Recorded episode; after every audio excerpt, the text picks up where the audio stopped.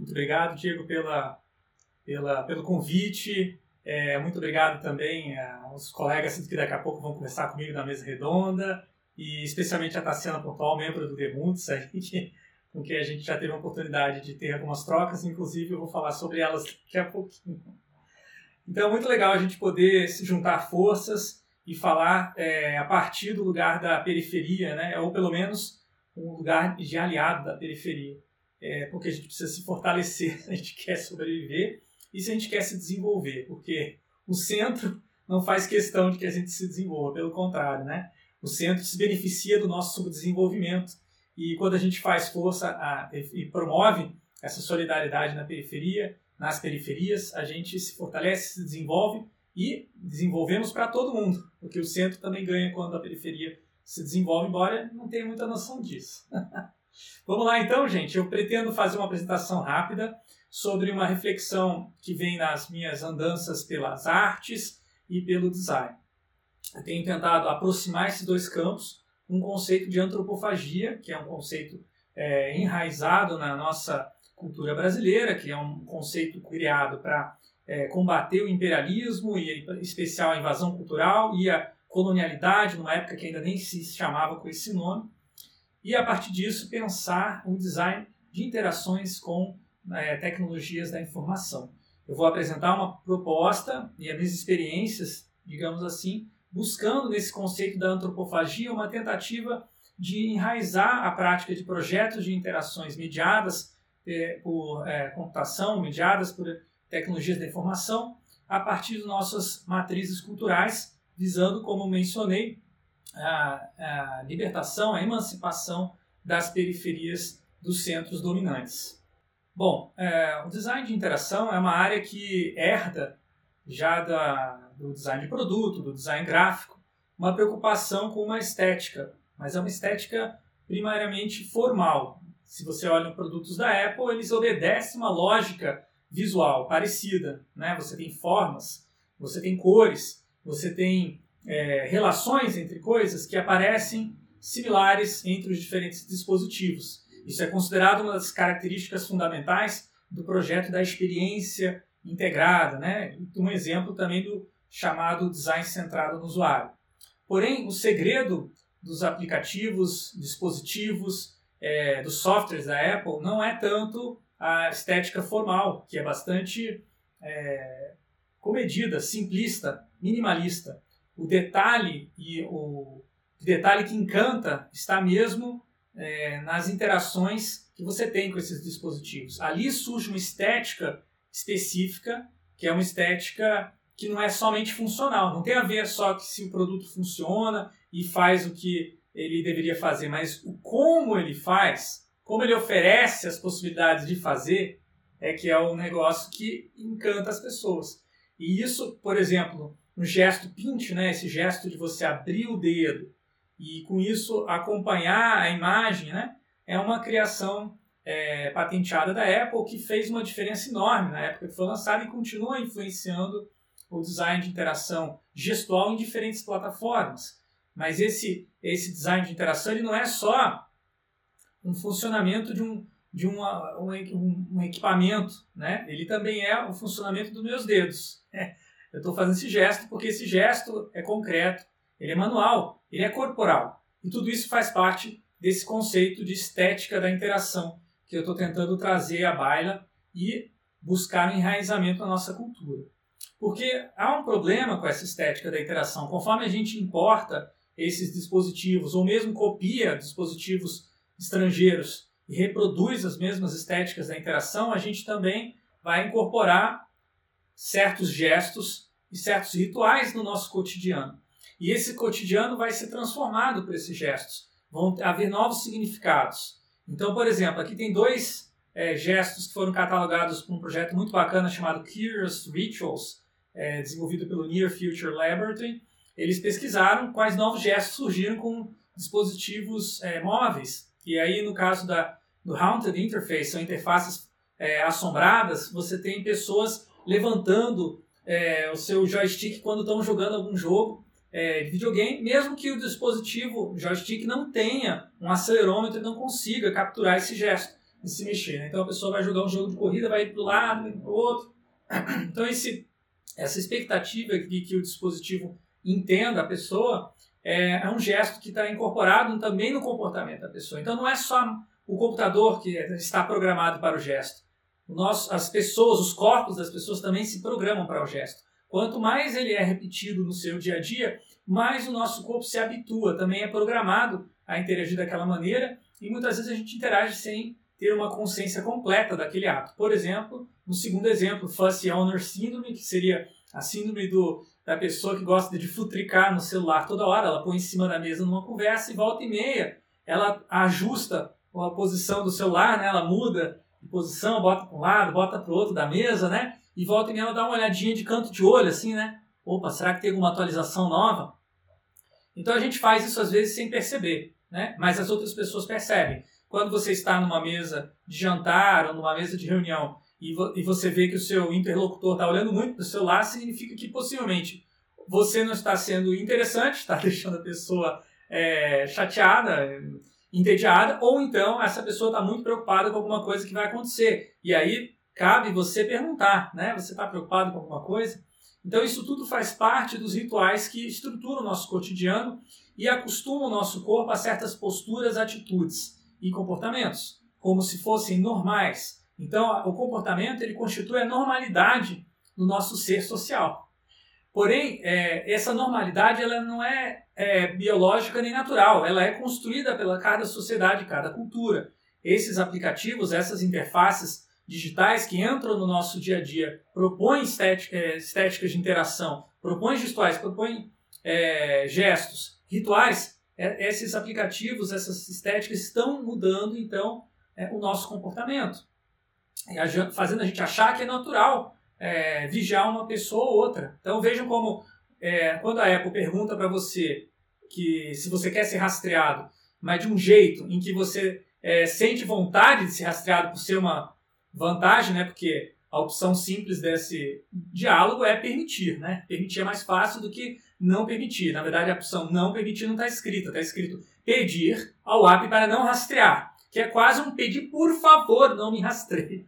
O que não dá a sensação de que eu tenho o poder de decidir se eu vou ser rastreado. Eu tenho que pedir para alguém para não ser rastreado. E essa pessoa pode não aceitar, né? Então eu não tenho a escolha não permitir. Eu posso permitir. E essa escolha eu tenho. Então vejo como há um desbalanço nessa relação que é muitas vezes passada desapercebida porque a gente simplesmente está acostumado a aceitar, a se submeter, a baixar a cabeça e a, aceitar o que os é, aplicativos digitais, serviços digitais nos oferecem né? mesmo que a gente não leia os termos de uso. Agora, veja como isso é, se torna cada vez mais integrado na nossa cultura e cada vez gerando é, resultados e mudanças que a gente não gostaria que acontecesse. É, a gente pode achar que uma coisa pequenininha não faz muito impacto, mas se ela é repetida muitas e muitas vezes pela sociedade, ela se torna uma coisa grande. Então, do lado direito, nós vemos aí um exemplo de um Insta Stalker, que é basicamente uma pessoa que fica vigiando uma outra pessoa no Instagram, usando aplicativos diversos para não deixar rastros, para elas não saberem que estão sendo vigiadas. Ao mesmo tempo, você vai ter pessoa, aplicativos para pessoas detectarem os Insta Stalkers, né, que basicamente podem ser é, admiradores é, incógnitos, mas podem ser também abusadores, pessoas que estão querendo é, provocar aquela pessoa ou então descobrir uma fraqueza para ser explorada. Quando a gente acha que isso é normal e está tudo bem, é, a gente está mudando o nosso padrão ético. Então veja como a partir de uma coisa muito pequenininha, é, a gente vai ter uma mudança a longo prazo, né, que vai ter impactos diversos na nossa vida. Então, quando a gente fala de design de interação, eu estou falando de se posicionar frente a esses desafios éticos, né? Agora, muitas vezes designers não se perguntam sobre isso. Quando eles não se perguntam, eles também estão reproduzindo padrões é, estéticas, gestos e rituais que vão oprimir alguém. Então, é, é, é esse, essa estética da interação, ela acoberta a opressão entre usuários, um usuário vigiar outro, mas acoberta também e esconde, pior, né? Uma outra opressão específica entre designers que têm o poder de definir essas tecnologias, ou pelo menos algum poder né, eles têm de voz nessa discussão, é, em favor de. Quer dizer, na verdade, eles eles, eles usam isso contra os usuários. Então, eles é, criam maneiras para guiar a atenção da pessoa para ela se converter e comprar algum produto, mesmo que para isso ela perca a sua privacidade. Então, vocês veem a imagem extraída de uma história em quadrinhos chamada UX Hero, que de hero não tem nada, na verdade é um vilão que só quer salvar a própria pele no final do dia. Então vejam como esse discurso é, de você é, manipular os usuários ele está tão integrado dentro da profissão de UX designer ou designer eixo, como eu prefiro traduzir para português, é, dentro como uma questão ética da profissão normal você manipular as pessoas para elas fazerem o que elas não querem, comprar um produto, por exemplo, ou vigiar alguém, ou ser vigiada. Agora, de uma maneira mais ampla, não é só a opressão é, de um designer com o usuário, é a opressão de um país com outro país. Porque o Brasil é um país usuário. Se a gente considerar um corpo coletivo, nós não produzimos a maior parte das tecnologias que utilizamos no nosso cotidiano. E isso é um fenômeno global, não é só o Brasil que é um país usuário. Tem vários países é, subdesenvolvidos que dependem dessas tecnologias no nível tal que uma universidade pública como a nossa não funciona né, é, sem uma tecnologia estrangeira. Isso pode ser definido como um novo tipo de colonialismo, um colonialismo digital, ou uma continuação, um desdobramento digital de um colonialismo ou de uma colonialidade que já estava presente na nossa sociedade. A pergunta que me interessa mais não é fazer essa crítica, embora ela seja fundamental para se situar, mas principalmente como é que a gente quebra esse ciclo de opressão em que um oprime o outro, né? Um vai se acostumando, vai se naturalizando a, com a opressão. Né? A gente precisa repensar essas interações estéticas. Então, é, para isso, a gente precisa repensar as práticas de design que dão origem a essas interações estéticas. Existem práticas que vão é, reproduzir a opressão e ignorar a libertação, no topo desse diagrama, existem práticas de design que vão combater a opressão e buscar a libertação. Então, isso aqui é, um, é, uma parte de um esquema, de um programa de pesquisa mais amplo chamado Projetando para a Libertação, que eu desenvolvo há alguns anos, já com colaboração de vários pesquisadores, é, que tenta buscar esses caminhos para superar a opressão sem negar as contribuições interessantes que vêm do norte global. A gente busca sempre hibridização e descolonização, processo é epistemológico, um processo metodológico que passa pela crítica e também pela criatividade. E aí, a maneira específica que eu vou abordar agora na minha fala, que a gente tem trabalhado muito, fica no campo direito, na, na, na, na questão das metodologias. Muita gente discute descolonização hoje no design, focando nas epistemologias de design. Isso é importante. Mas muitas vezes se esquecem de que também precisamos de ferramentas, técnicas, maneiras diferentes de fazer as coisas que sejam mais apropriadas para os nossos é, interesses e condições de é, consciência. Então aqui nós vemos um diagrama que nós construímos a partir do estudo da antropofagia, um movimento que surge no começo do século XX, a partir do, é, da, da, da, Semana de Arte Moderna e seus desdobramentos, né? uma aglutinação de artistas brasileiros que quiseram pensar a nossa realidade a partir das nossas referências culturais e dos conflitos que nós temos especificamente aqui, ao invés de reproduzirem, reproduzirem obras, estilos é, que vinham do estrangeiro sem haver nenhuma é, tropicalização, sem fazer nenhuma mudança nesses é, estilos. Então, a antropofagia passa, segundo a gente definiu nesse modelo, eu e o professor Gonzato, da PUC do Paraná, né, que fizemos essa adaptação, passa por um processo de admiração de algo que você vê no outro, que pode ser um estrangeiro, pode ser um europeu, pode ser um estadunidense. Você devora esse outro. Devora metaforicamente, não vai sair comendo uma pessoa de verdade, mas você pode comer as ideias dela. E isso é a antropofagia chamada alta. Né? A antropofagia baixa é o canibalismo. A antropofagia alta é essa, esse, esse canibalismo cultural, de você comer as ideias da outra pessoa. Quando você come a ideia, não deixa de existir. Uma ideia sempre se espalha quando ela, ela se, se ela se, se é, multiplica, né? quando você tem essa, essa devoração depois você digere. Aí entra o ácido crítico, né? Para depois selecionar o que você vai absorver, o que você não vai absorver e relacionar com o que você já tem na sua cultura local. Para no fim celebrar a novidade, que é esse híbrido, essa mistura de culturas. Então eu tive muitas experiências na minha carreira é, acadêmica e profissional de mercado, tentando buscar essa, é, esse canibalismo cultural dentro do design de interação passando aí pelo, pela fundação do Instituto Faber-Ludens, que funcionou de 2007 a 2011, fez vários experimentos interessantíssimos de é, formar designers que seja vindo da computação, seja vindo do design, seja das artes, da educação, e botar eles para trabalharem juntos em projetos criativos que tentavam é, transformar a tecnologia em algo relevante para a nossa cultura. E aqui do, mais para frente vocês vão ver algumas imagens de uma, um segundo momento, né, depois que o Faber Ludes já tinha sido fechado, na PUC do Paraná, eu e o professor Gonzato tivemos a oportunidade de trazer de volta essa cultura com uma disciplina de design de interação na graduação, que foi fantástica, que a gente escreveu alguns artigos a respeito, é, sistematizando essa antropofagia no conceito de ateliê, ateliê antropofágico.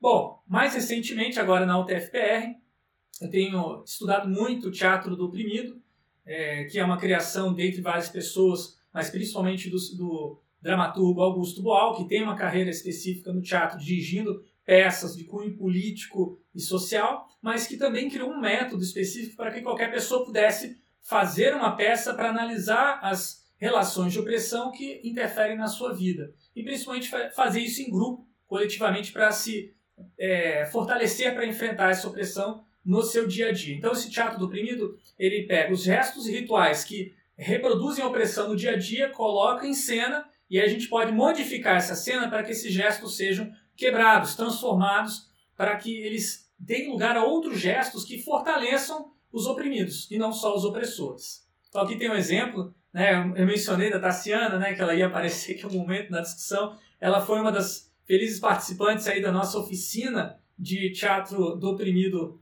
é, na área de interação humano-computador, né, um simpósio na área da computação acolheu esse mini curso, e a gente estava fazendo nessa cena uma discussão sobre o impacto que o Uber Comfort, uma nova funcionalidade do Uber, trazia para a experiência tanto é, do passageiro quanto para do motorista, que muitas vezes é ignorado nessas interações estéticas. Muitas vezes o motorista ele é um oprimido, ele é uma pessoa desempregada, mal empregada, trabalhador precarizado, que mora numa periferia, enquanto que é, o passageiro é uma pessoa que tem um pouco um poder aquisitivo melhor e muitas vezes é uma pessoa branca, é, homem, enquanto que a, a, motorista é uma mulher, negra, enfim. Essas relações de classe, raça e outras, elas estão em jogo e quando você seleciona a opção prefiro viajar em silêncio e paga mais por isso, significa que você está bloqueando a possibilidade daquele motorista né, falar alguma coisa que você tem que ouvir, mas que você não queira ouvir. Né? Você dá um cala-boca de antemão, você paga para a pessoa ficar em silêncio.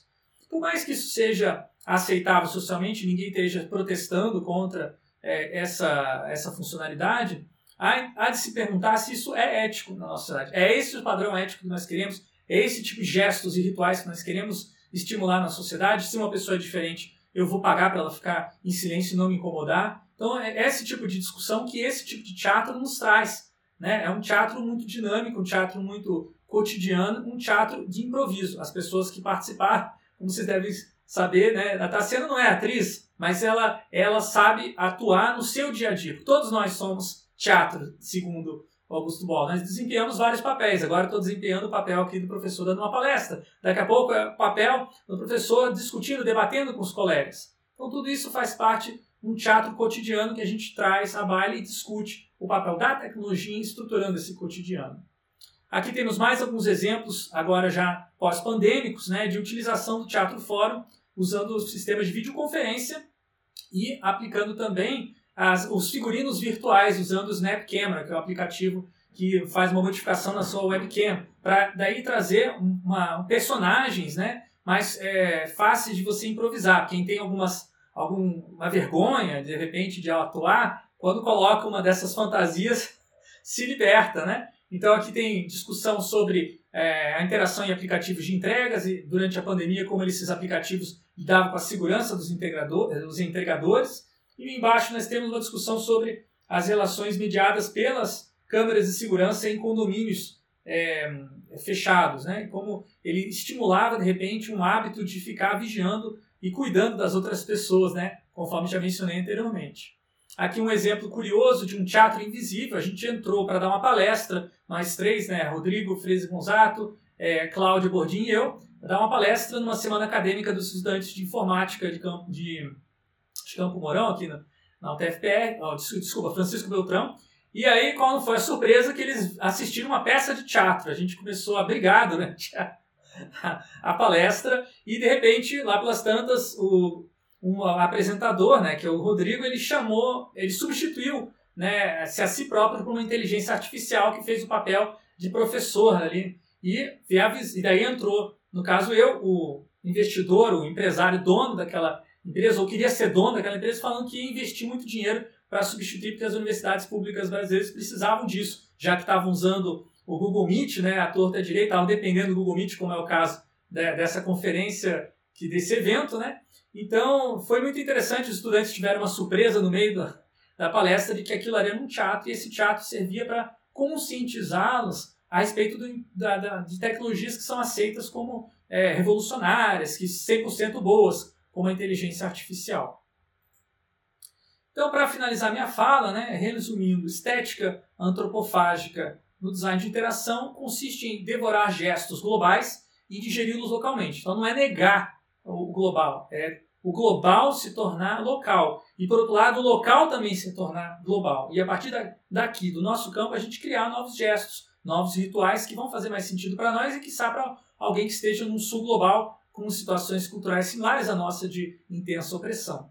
Para isso, nós precisamos desconstruir os rituais opressivos com esse olhar antropológico, sociológico, psicológico é, e educacional que o Demuts tem de sobra, né? Usando métodos como análise interacional e outros que nos ajudam a entender como essa gestualidade se constitui é, concretamente. E, por fim, estimular uma alteridade radical, que não é só olhar o outro e reconhecer que ele está lá. Pelo contrário, ver que o outro já está dentro da gente. Né? E ele pode estar mais presente da gente, a gente pode se abrir mais, a gente pode ser mais vulnerável para que esse outro é, ele esteja no nosso eu. Mas a gente pode ser ativo também, muitas vezes, né? buscar de maneira intencional esse outro, como fez a Tarsila do Amaral, né, né, do lado direito, a Bapuru, a famosa pintura que, que representa esse símbolo, da, esse movimento da antropofagia, como que ela comeu, né, devorou o Rodin, né, que é esse, essa famosa também é, escultura que representa a sociedade moderna e o homem racional. Né? O nosso homem é um homem que tem um, um, uma cabeça pequenininha, braços e pernas muito grandes, porque ele é um trabalhador um trabalhador que está muito ligado ao concreto do nosso dia a dia. Então, essa é a realidade concreta que nós precisamos transformar para que a gente também pense, a gente também possa se colocar na postura de refletir sobre a nossa realidade, mesmo que a gente tenha braços e pernas cansados. Muito obrigado, gente. Estou curioso para ver as outras apresentações.